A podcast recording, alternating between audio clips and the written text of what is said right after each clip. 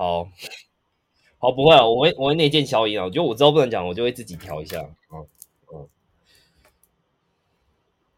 嗯。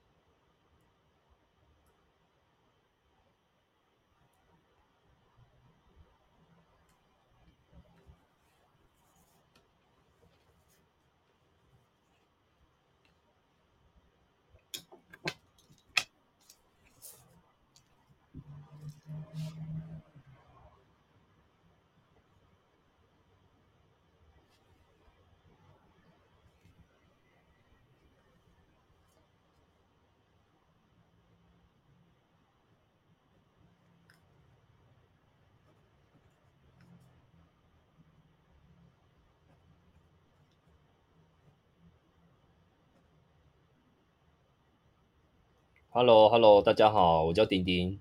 然后也很感谢就是子君哥的邀请，这样子，那就是我自己，其实我自己自我介绍大概只是说我就是业界的老韭菜了，就是大概在这个行业差不多四五年的时间，然后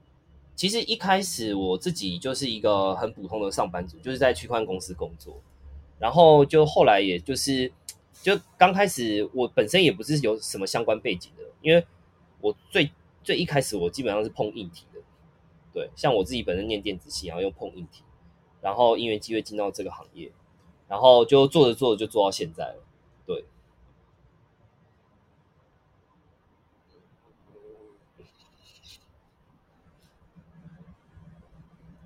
就对，嗯。就是对，就是基本上就是没有被熊市打败，拖到现在，嗯。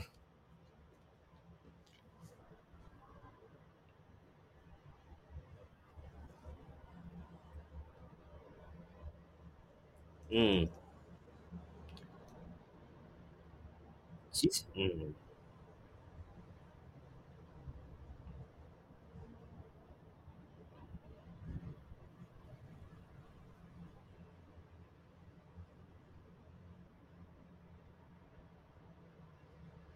具体在做什么，对不对？对，其实一开始我一开始都是比较偏 PM 的角色在做事情。其实如果是 Product Manager，其实他蛮单纯的，基本上就是说他是负责去管理 Functional Spec。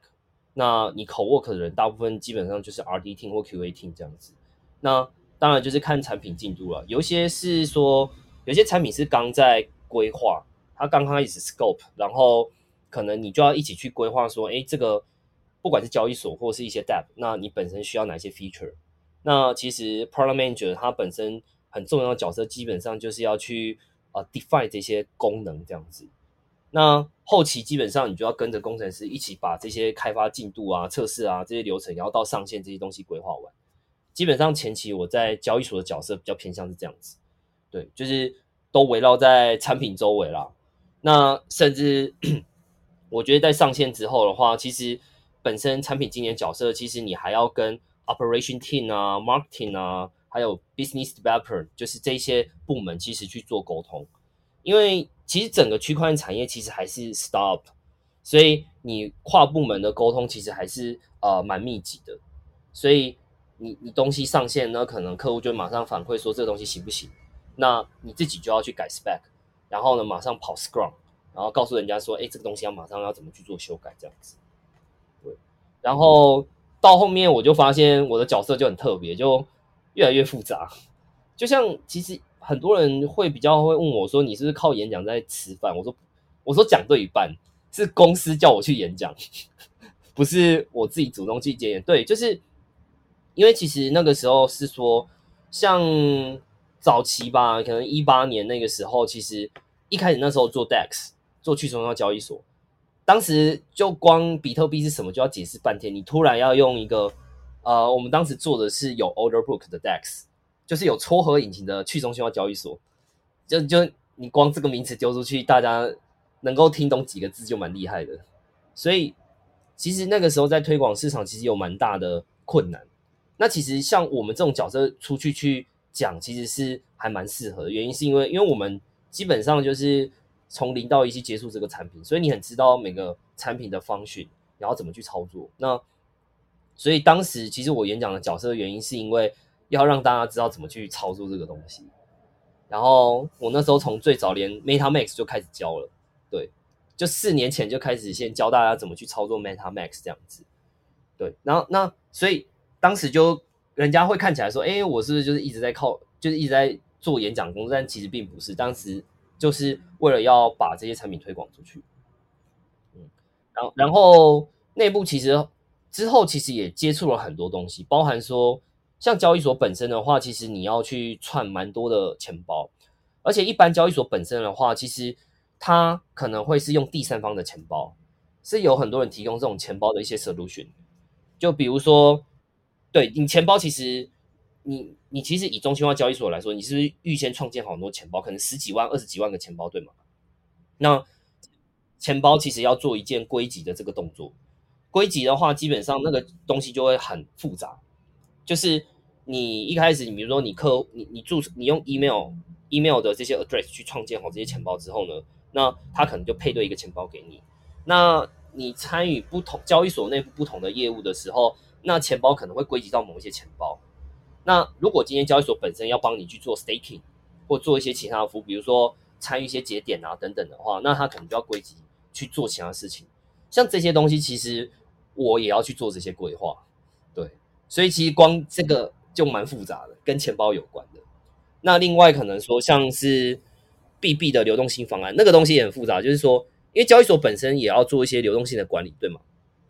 所以他们自己本身其实内部也要做一些策略的配置，包含比如说叫近盘铺单或远盘铺单，还有对冲策略管理这些东西，其实也要特别去规划。对你自己交易所本身也要去做对冲。所以你可能要开一个对冲的账号的 account，然后去做管理，然后你自己要去研究说，哎，你这个对冲账号主要去串接哪一些交易所去做 hedge，对，所以光像流动性策略，基本上它也是一块我觉得很复杂的东西，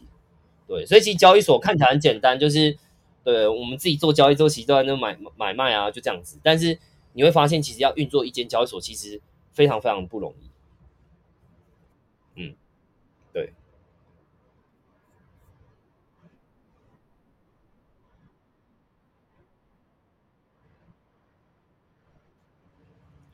呃，你说我这几间之前做的公司吗？呃，交易所有很多，最开始是做去中央交易所，那就是它是比较特别，是有 order book 的交易所这样子。那后期在一间香港的交易所，那时候的话，基本上就是我们当时那个时代还有做 IEO。对，那这个就蛮有趣的啊，就是说，呃，你不单单就是做产品，你可能还要 evaluate 这些项目。他要做 IE 之 EO 之前的话，这很像是那个投行在评估这个公司适不适合上市上柜一样。那当然，我觉得流程我们自己在看项目不会这么复杂啦。那但是你基本的一些要件可能会看，当然可能说公司的 background 啊，然后。呃，公司的技术啊，然后还有它的一些远中长期的规划，然后它的那个 token 的 distribution 的规划是怎么样，这些东西会看。所以那时候很有趣，就你除了做产品之外，其实这些东西你也会去评估。对，那慢慢有一些交易所，我有些交易所基本上可能也接触的客户会更广，可能是 VIP 用户或机构用户，然后其实传统散户跟呃一些机构用户的需求不太就差蛮多的。对，所以在传统的金融世界里面的话，是不是也有 private bank 一些私人银行？那它本身就比较 specific 针对一些比较特殊的高净值用户去提供一些不一样的 service 这样子。对，所以一般在传统金融里面的话，很多业务是分得很开。比如说银行就银行，它就是做存款的；然后投行就投行，就投行本身就有投行业务；然后投然后比如说投信投顾就投信投顾的业务，这些东西都分很开。但是在 crypto 交易所里面的话，基本上就是一个大染缸，就是你所有看到的业务全部都会放在里面，而且每一间交易所尽可能能够能做都尽量做这样子，对。所以其实我碰的东西其实蛮广的，嗯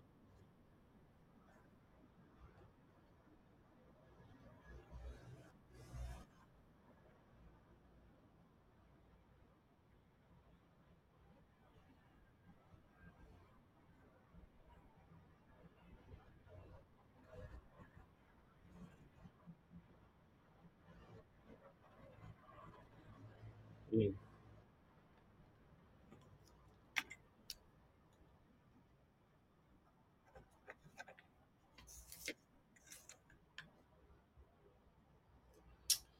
我我觉得这个可能就大家要，就可能可以澄清一下，就是说，嗯，我觉得如果是区块链公司跟一般的传统公司的差异的话，就是可能就比较多是远端啦。远端对，因为其实我后来，其实后来我有创一个远端者工呃远端工作者社群，然后现在已经变台湾最大的。就我后来发现，也算是一个大家就是趋之若鹜，就很很喜欢就是做远端工作。然后我觉得区块链的特点的话，就是说第一个就是说呃很多远端工作，然后第二个是很快可以接触 global market。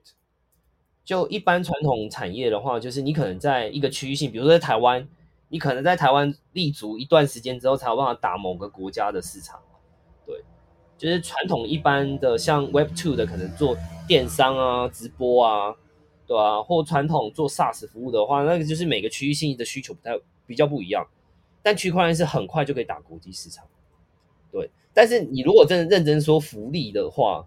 我觉得没有差异太大了。但是我觉得区块链还是有产工作，还是有它的红利，就是说，可能相较于其他的公司来说，它的 package、它的薪资可能会比较高。这个是很对对对，就是很多人可能是呃会有兴趣的点。但是相反的，就是人家会有一定的要求嘛，就是人家会会把薪资谈的比较高，原因是因为市场上有相关业界经验的人不多。第一个经验不多。第二个要很资深，因为基本上都要集战力啊，就是没有时间让你再慢慢慢学习的。但区块链这个行业是这样，资讯很多，但不好学。就你可能可以看到很多，对对对，你你看到很多这些每天都有一堆新闻嘛、资讯嘛，但是真的一个问题丢出来的时候，你没有办法解决，这就是一个大问题。对，但是如果你在区块链公司在交易所上班，就每天都是碰到这些问题，对啊。像我刚刚提的那些东西，就你知道这些都 Google Google 不到，然后真的要去解决，也不是这么好解决。对，对啊，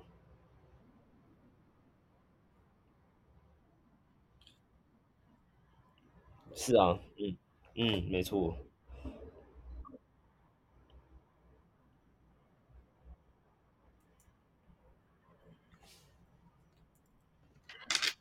对对。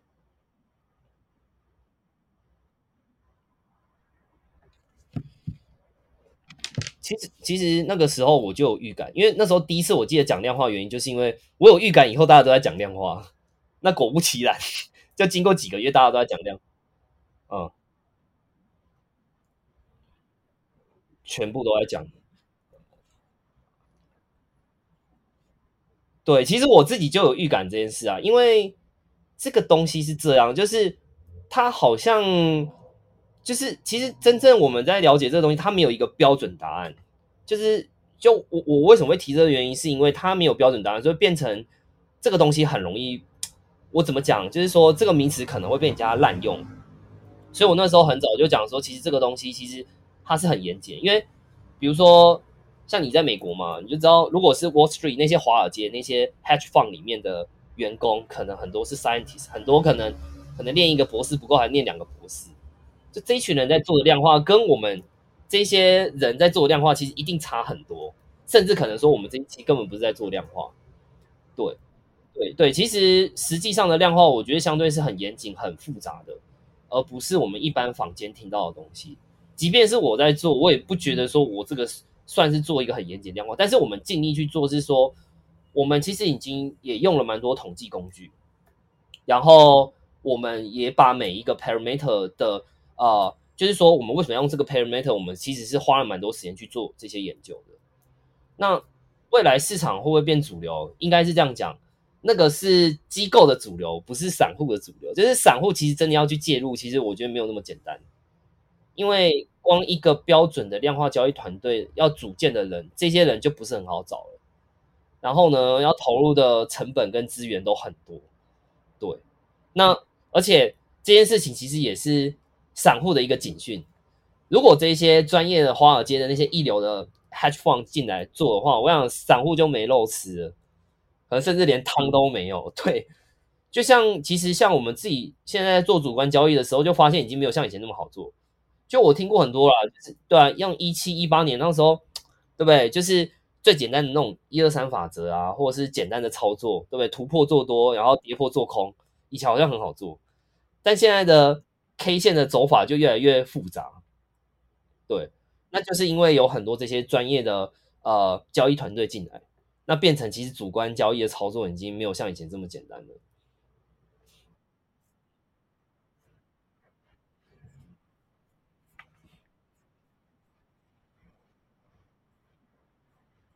对，没错，没错，嗯，很硬啊，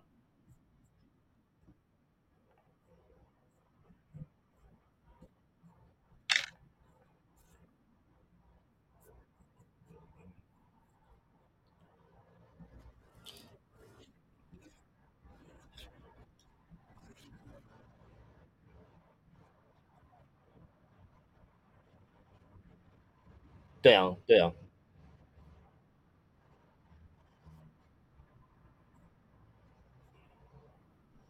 嗯，没错，嗯。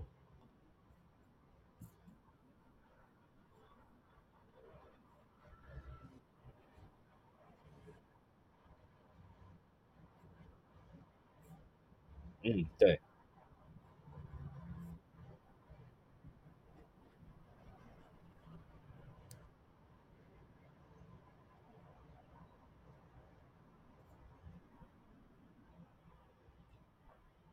嗯嗯，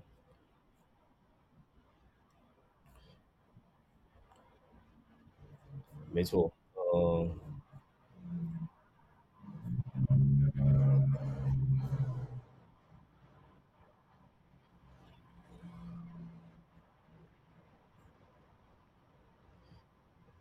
对，而而且对，真的不容易，而且他们已经不是用我们看到的 candlestick 来做了，对吗？他们其实就直接看那个，就直接看那个订单部那个数字在跳，因为因为基本上就更小的时间，那个 K 线已经跑不出来了，所以那个完全跟我们平常在操作是完全不一样的。嗯，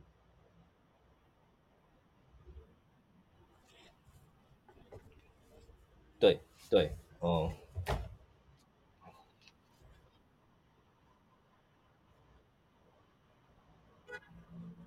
对啊对啊，人家是用上帝视角在看交易市场，就人家那种微秒级的，对啊，怎么在这种我们这些散户那个眼睛再怎么盯是盯不出来的，对吧？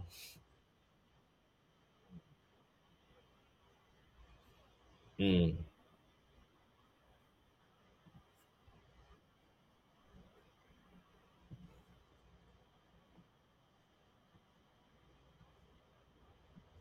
对，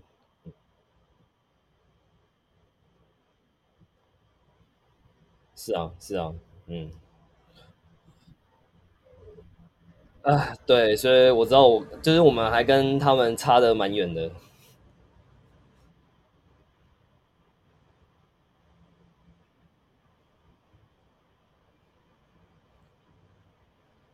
对啊对啊，没错。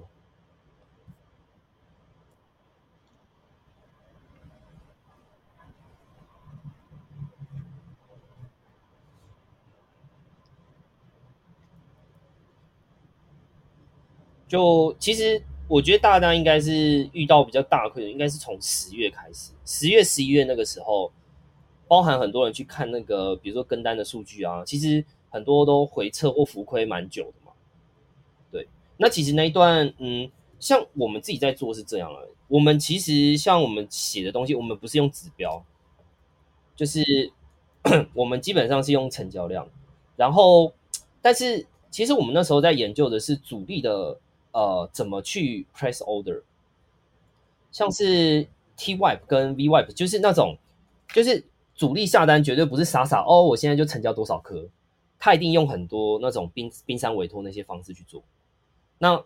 其实我们也是试着说去能够去分析这一些成交量之后去做单，因为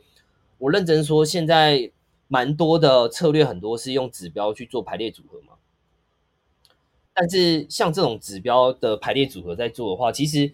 当然我我相信可能也有人可以找到一些方法，但只是说，就是我们自己在测会知道说这个东西其实成效上，如果遇到那种你说很黏的或很奇怪的行情，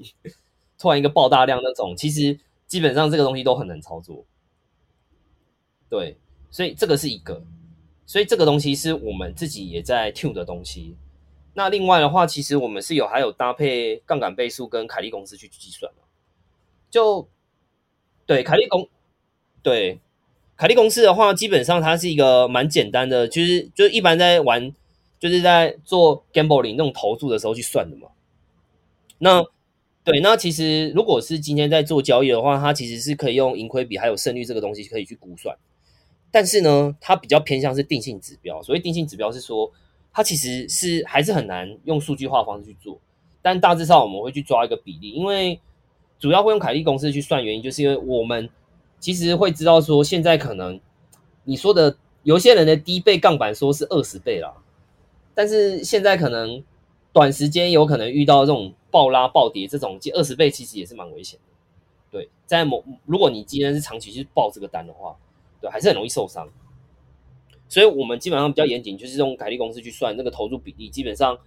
从投入比例跟杠杆倍数去抓，说大概怎么样的杠杆倍数会是比较安全的。对那我们那时候其实就试过了蛮多小币，呃，什么币其实我们都有试啊，大概 Binance 上面所有交易队都有试过，然后后来大概捞出了大概九个交易队，然后呢，但十月十一月呢，基本上还是大学习，所以我后来就是学乖了，就是真的后来我就只做主流币，后来我从九只后来做到剩一只，对，因为其他只，嗯，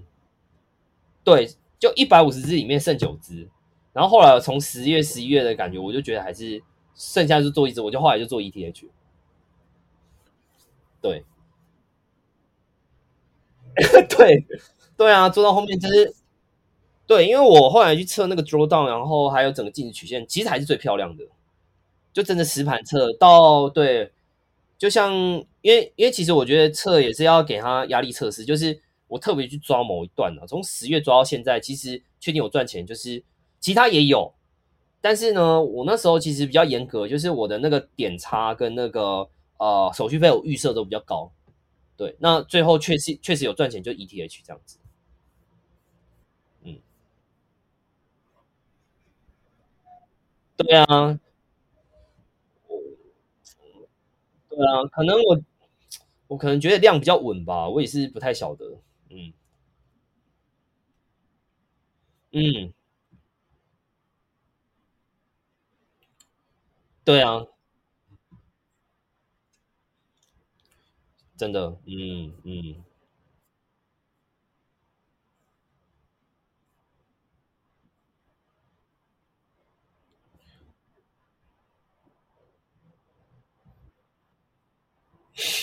就我觉得熊市就已经整个整个 crypto 的流动性就已经很烂了，所以我觉得对啊，非常之烂，所以就大家就认命吧，就是就挑几个流动性好的做就好了，其他就先看看了，机不多，嗯嗯。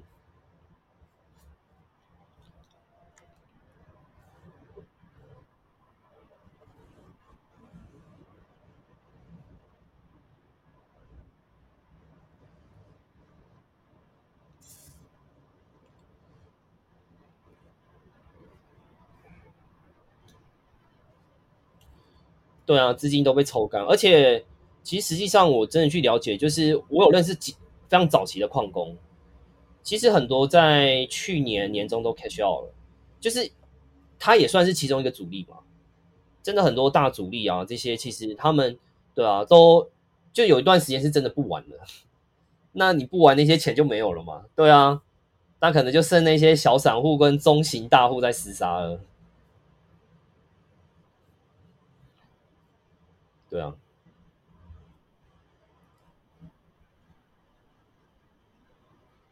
嗯，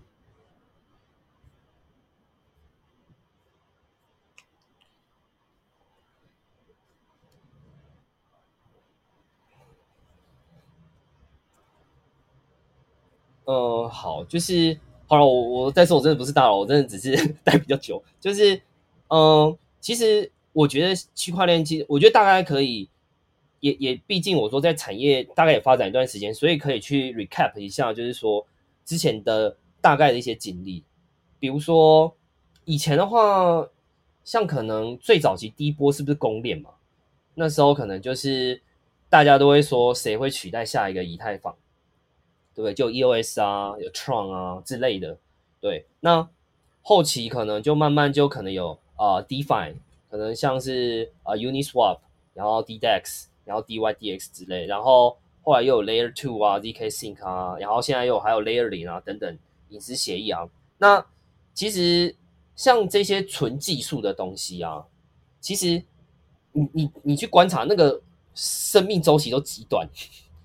就今天突然他讨论一个技术，比如说以前都在喊 TPS 嘛。TPS 要多少多少多少怎么样的？但你现在还有听到吗？基本上已经很少了，没什么人在谈 T 谈论 TPS。那其实我觉得整个区块的生态基本上都是很靠声量在存活的。今天项目能够活到现在，当然基础建设我觉得一定要有一定的就是要求，你不能做太烂，可能节点同步出问题或干嘛，那整个生态基本上是完全推不动的。那你技术上你维持一定就是基本要求都要顾好，但是存活来说，基本上 community 是蛮重要的事情。那所以说，呃，在区块链发展里面的话，其实呃，现在基本上是越来越重视 community 了。就是呃，以前可能还是用那种呃，有一些头部品牌的声量，比如说头部 VC 或者是头部交易所来去推动，但你现在其实会看到某一些东西，它并不是这样起来的。其实我讲个最经典的例子就是 Stapen，Stapen 它并不是靠头部 VC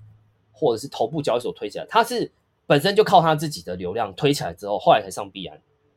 那其实这个东西在未来来说，就是说，呃，整个未来的市场就是流量应该是决定一切了。就当当时当对啊，因为这个东西大家一定没有想象，就是说，人家以为说，哎，Hardcore 的题目能够就是。变成整个流量话题的呃拥有流量的话语权，结果反而是 Stapen 这种比较简单的东西。那我就觉得可以讲一部像那个，你知道 Netflix 有一个叫做 The Social Dilemma，那部叫做智能社会。他说，任何行为基本上都已经我们都被大众舆论被操控了。那我觉得，其实区块链整个 topic，我觉得会越来越是这样子，就是像是当时 FTX 这个故事好了，就是。所有人都不觉得它有问题，对吗？即便有问题了，人家其实那个声量很快就被盖过去了。但是等后来出问题之后，哎，大家才恍然大悟。但这件事情会不会发生，或者是我们还在这些状况内，其实也很有可能。那其实未来基本上就是说，所有的不管你今天是做再 hardcore 的东西，其实还是要回归于这些需要这些有声量的 community 去推动。那现在近期来说，其实有越来越多做 Martech 的东西。Martech 就是呃这种行销科技，然后这种行销科技基本上就是说，呃，像在呃 Web Two 里面的话，就是什么口碑行销嘛，电商啊这些东西都在搞这个东西。那 Blockchain 里面，其实我觉得这个东西也会越来越重要。那一般他们这些呃 Martech 里面的话，他们会强调说。他们能不能不能够汇整到，比如说透过 cookie 的方式去收集第一方数据、第二方数据跟第三方数据？对，本身品牌在自家网站里面收到的数据，或者是第三方提供的第二方呃第二方数据，然后或者是一些匿名数据。那其实像这一块的话，基本上就是未来这个应该会是兵家必争之地，就是所有人都在思考说怎么样把流量打进来，不管你是搞交易的。搞 DeFi 的，搞 NFT 的，对，就是想尽办法增加自己的 traffic，把自己的流量能够越打越大。那就看看有没有人可以透过一些 Martech 的的这些工具，或者是其他方法来做这件事情。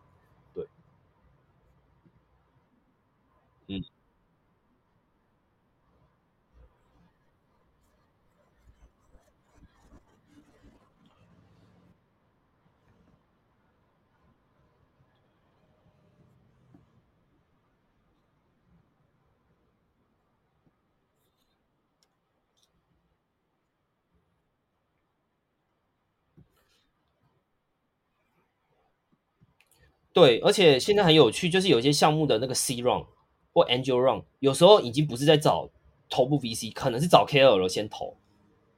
以前可能说哦，就是会认 S 六 Z 啊，或者是 Coin Venture 呃 Coinbase 的呃 Venture 啊之类的，就是比较有名的。对，可是如果你仔细去看那些头部 VC，其实也投了一堆，对吗？就像软银收软银也是投一堆公司嘛，所以后来听到软银软银软银，好像也好像也还好了。对，那反倒可以，比如说某个大 V 或什么之类，或者是外面一些业界知名的明星去投，那其实 NFT 就是一个蛮经典的例子嘛。这种东西它声量其实很快就起来了，对吧？因为所有的区块链项目都需要社区，管你是做那种很浅的娱乐型的，还是做很哈扣全部都需要社区。那你头部，你你反而一开始投的时候，你反而去找那些大的，就是人物的这些大 V 或 KOL 来投的时候，那个声量一下就起来了。而且说实在，其实在我当时的在交易所工作经验，我们在 evaluate 这些区块项目的时候，我们也是在看社区。也是在看社区的成长幅度、增长性。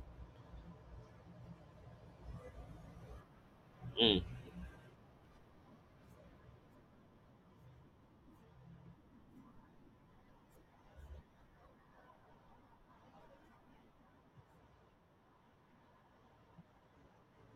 对啊，对啊，嗯，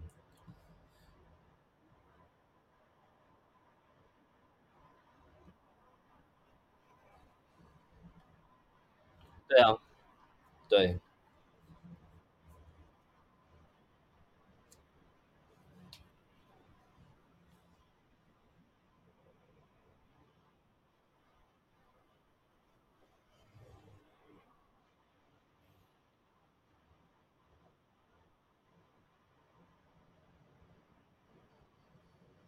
嗯，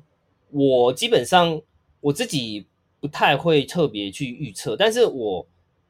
会很确定我要哪个时间停损停利。其实像我要哪哪个时间点停利，其实我都有剖 因为我这个也是算记录了。所以过去几年的基本上，我我哪个时间点我停利，我说现货全部除掉，其实那些时间我都有公告。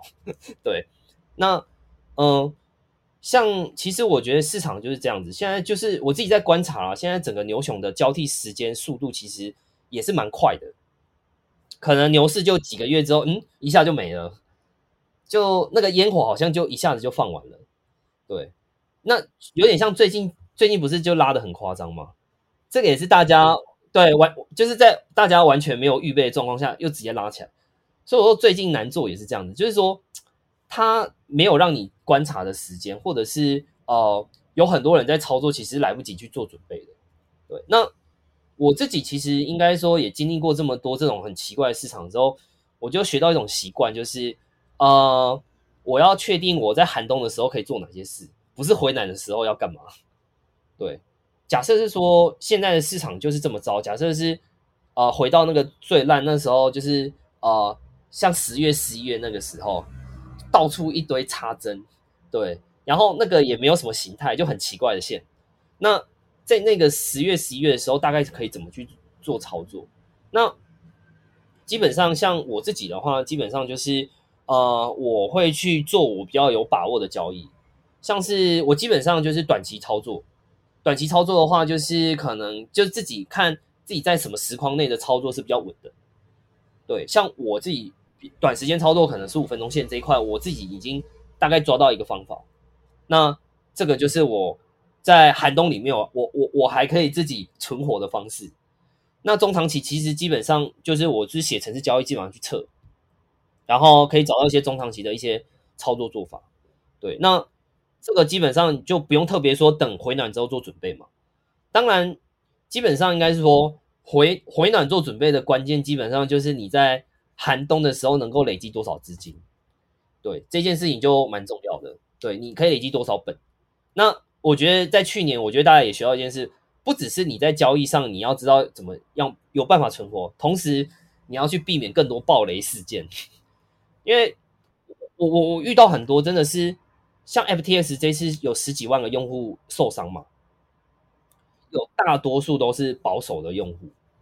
保守用户有两块，一个是做 staking 的。然后另外也是有做量化的，就是他们是因为你量化基本上在很多交易所都有自己的资金池嘛，那很多是有放在 FTX 里面。那他们其实做，那这么做做矿的，其实反而 APY 其实没有很高嘛，就很 stable 嘛，对吗？他们基本上就是要把风险就降到最低啊，所以反而这次最后一关阵亡，全部都是保守型交易的人，那就很冤枉嘛。对对，其实蛮冤枉，但是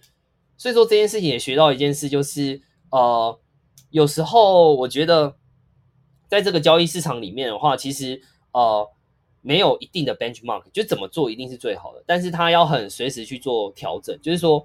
即便你是一个最保守型的操作，比如说就是报现货，或是玩那种最稳定 staking，可能在五六趴的那种，在那个时候可能基本上还是要去做一些调整。像我那个时候是这样，就是就一个很简单的做法，就是要定期去套现。对，不管你怎么做，基本上定期套现。然后第二个是，基本上钱就不可能全部集中在一个交易所里面。对，然后。其实还有一个迷思，就是很多人以为冷钱包是最安全的。我想冷钱包还是可以钓鱼的。就是说，你知道之前还有遇到一件事情，是你冷钱包要上要按按按按钮的时候，网页显示的的东西跟你那个可能在 Ledger 或 Trader 上面显示的东西不太一样，也是有发生这种事。对，其实还会这样，反而是你网页可能出问题，就是被害。对，这个其实有发生过。所以你就知道币圈的雷有多多了。就你可能你觉得你是跳进去之后，你已经跳过好几个洞，结果这个洞你没没有躲过。所以，对，所以我觉得在 crypto 市场里面，我说寒冬的准备不只是你要想办法在寒冬里面赚钱，同时你要在寒冬里面避险。对，就你这两件事一定要做好，不然你回暖的时候你是没有钱的，对吧？嗯。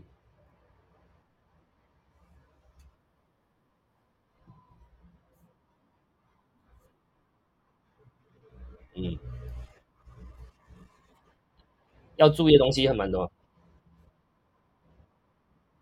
对啊，对啊，骇客才是最爽的，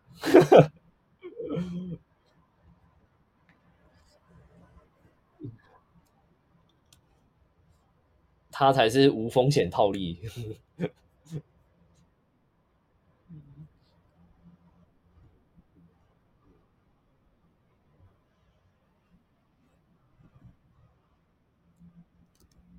好啊，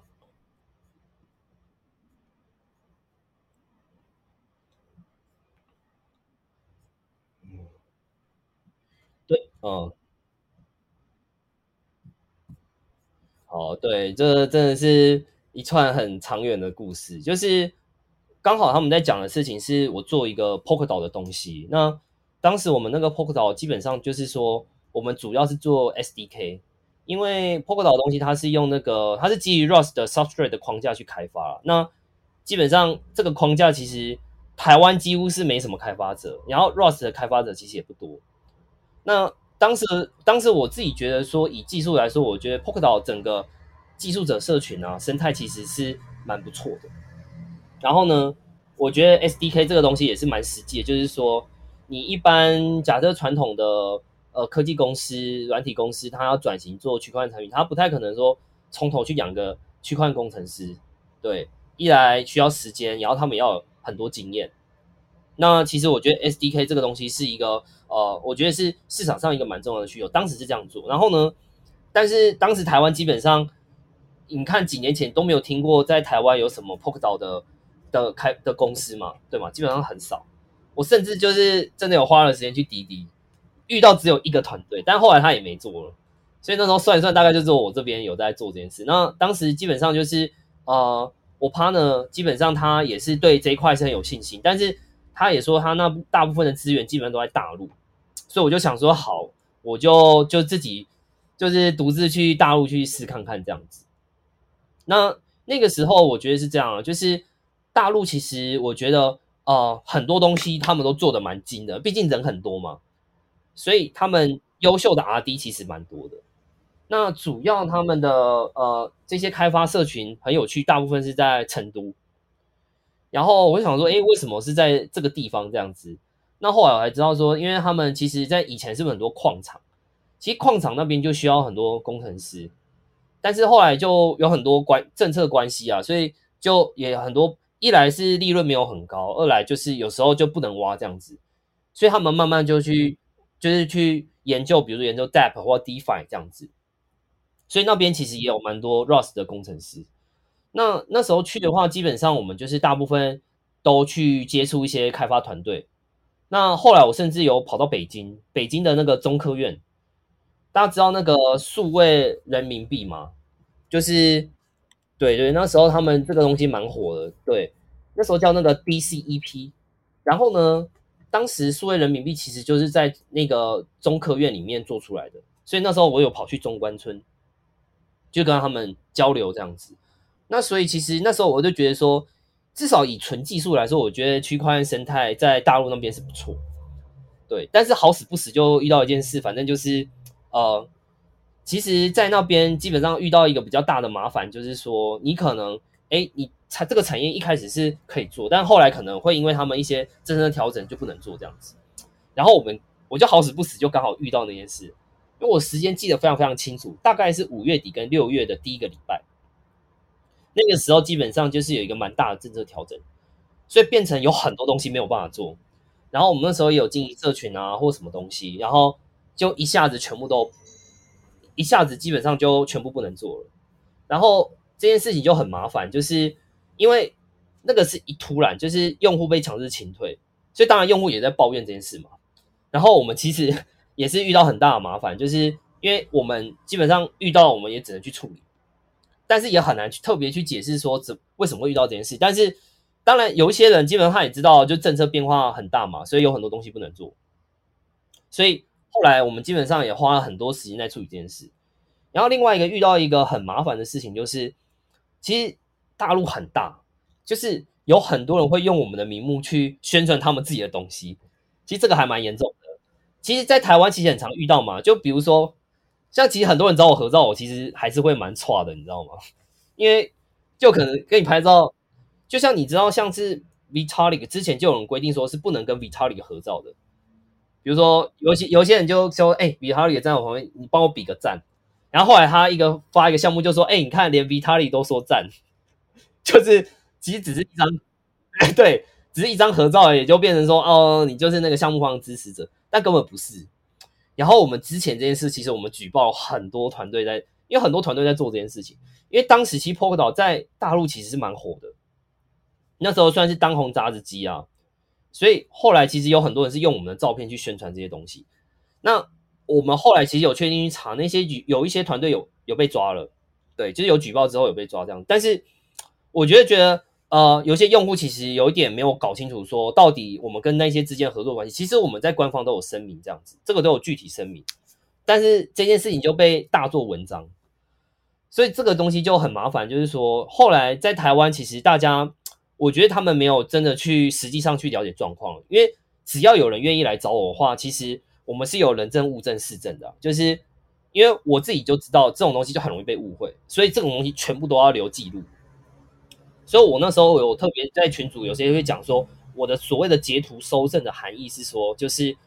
这些东西就是避免说，哎，有人会有误解，比如说这个东西到底是谁讲的，或什么这啊，或者这些东西是谁被说，这些东西我们都讲清楚。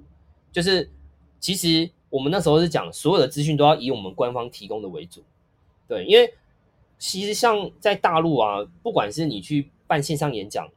或是线下讲座，这些东西基本上都是。要由他们那个地方政府那边觉得是 OK 的，就文字叙述啊，什么东西，像我们简报基本上是都会被 review 过，确定 OK 可以讲才可以讲。基本上，基本我们在讲区块的东西，一定要是要讲非常非常客观的。对，所以我们这些东西基本上都有被记录下来。所以其实像这些东西，我们本身都有留存一些记录了。对，所以哎，所以那时候遇到这种事情的时候，说实在就是，我觉得最好的处理就是这样子。如果当今天面对到这些舆论的时候，如果今天是我自己做不好的话，那我就承认，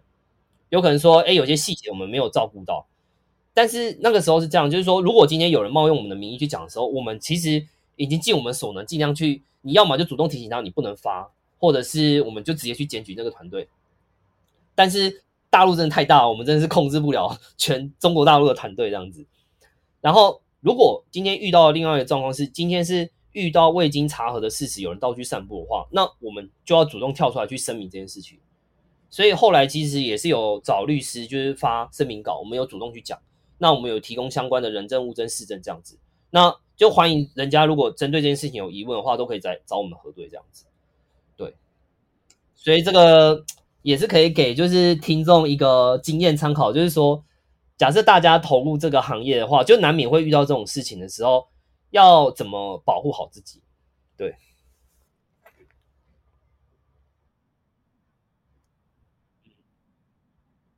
闹很大啊，超大的啊！而且那一天刚好我在那个啊，你们交易室酒吧那边啊，然后很有趣啊。那时候 Alex Alex 人超好的，他就主动来关心我这件事啊。还有 NG 啊，什么都来，还有色老啊，都有来问我。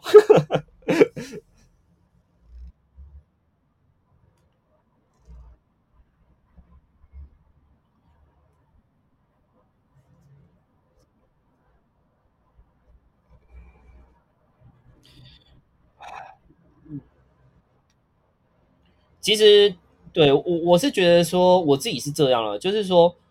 就是我我自己觉得说，他也不需要去相信我，或者是呃一定要用什么看法来看，但是我只会希望说他们可以客观去求证就好了。就是说，就是我人都在这，就至少 我人不会跑嘛，就是我随时都在啊，我在哪，其实要遇到我其实也不难，就只要遇到的话，基本上就可以告诉你实际上状况是怎么样，因为。去年五月，诶，前年五月底到六月初期发生什么状况？其实你可以去查，在大陆遇到什么状况，基本上影响是非常非常大了，不只是我们，包含矿场、钱包、交易所、媒体，其实都有遇到蛮，其实他们都有蛮大的调整，所以其实有蛮多基本上都有往海外去移动了，对吧？嗯，所以我觉得觉得基本上就要学会因地制宜吧，对吧？嗯，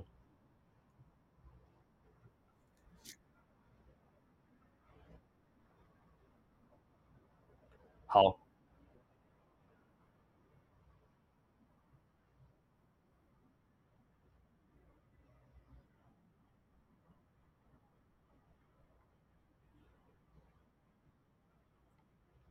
嗯，我觉得通常是这样，比如说，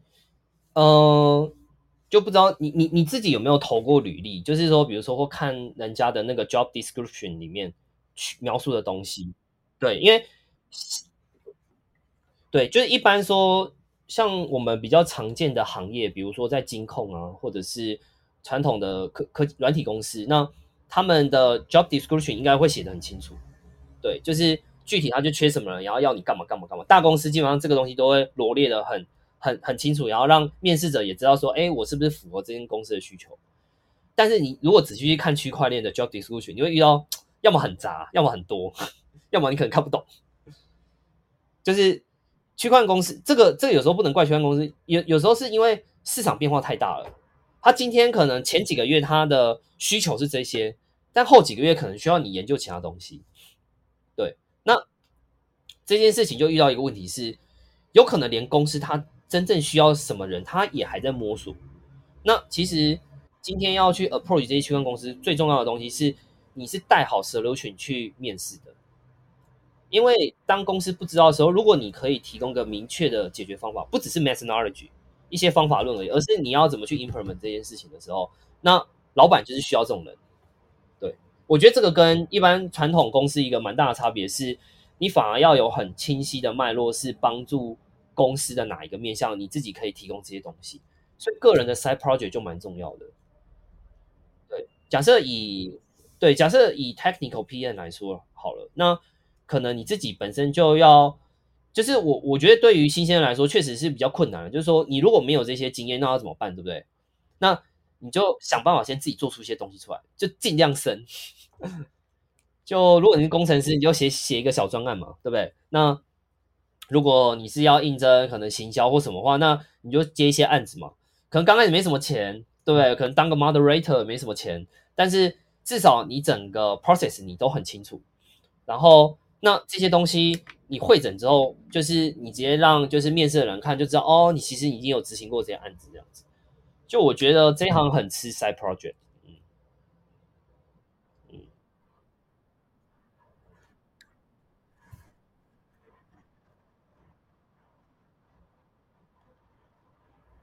对，因为这个是人家认识你最实在的方法。因为我自己都觉得啦，在区块链里面头衔其实不是太重要，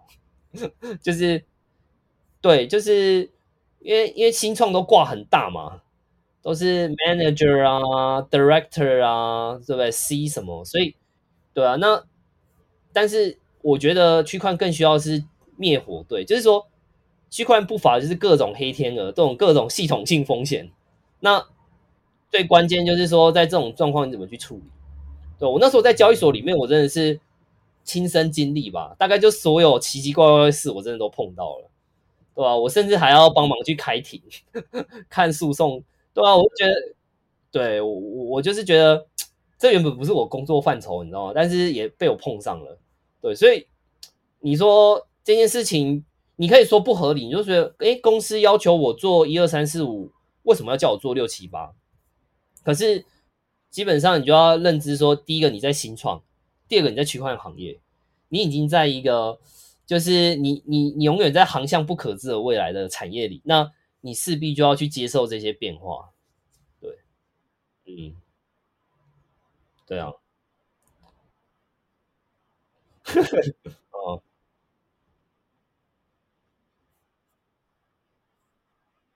哦，可以啊。哦，好好，谢谢谢谢。就是，呃，其实我我我当时创立丁赛，当时是当时初衷很简单啊，就是说我早期不是是以线下讲座为主，就是那时候就是去一些大专院校啊或者政府机关分享，所以那个时候是说，嗯，因为演讲题目也蛮广的，那我想说，哎，就是刚好建的这个 group 是，如果今天演讲完，大家后续有什么问题的话，大家可以在群里讨论，那慢慢就就是。也是慢慢做啦。然后呢，做到现在的话，现在就觉得说，呃，其实我我我的丁赛其实的定位是比较希望说是可以分享一些，因为我那个英文是这样，英文是钉钉嘛，然后那个 inside，所以我就是第一加 inside 这样子，然后我比较会尽可能去分享一些自己的观点，然后或者是一些比较呃我自己觉得找到在坊间里面比较难找到的内容，所以稍微可能有一点不是。小白在看的东西，但是我觉得是说，哎，可能你们可以先去看看内容，然后可能在市场上可以多学一些观念之后，可以再回来看看我的文章，这样子。对，那其实也是希望说，就是丁赛这个社群的初衷是，现在的初衷是希望抛砖引玉，就找到志同道合，一起做一些有趣的案子，或是不错的案子，这样子。对对，也因为就是丁赛，就也像认识你们啊，认识很多朋友，对，我就觉得还不错。嗯，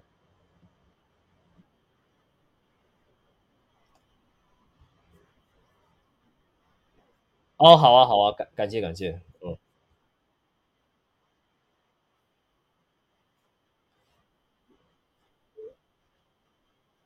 哦，对啊，因为我自走炮，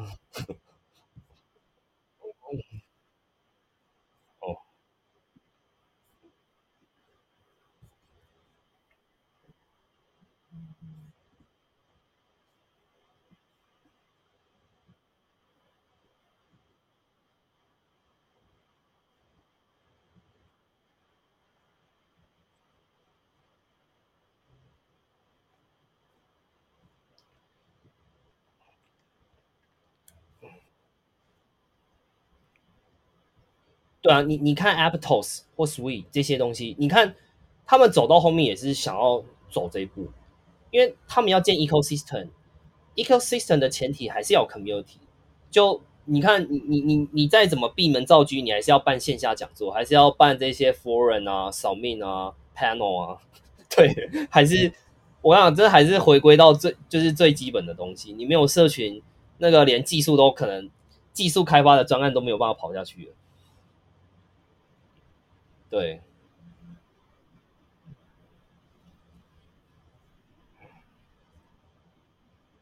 对啊，对啊，对啊，没错，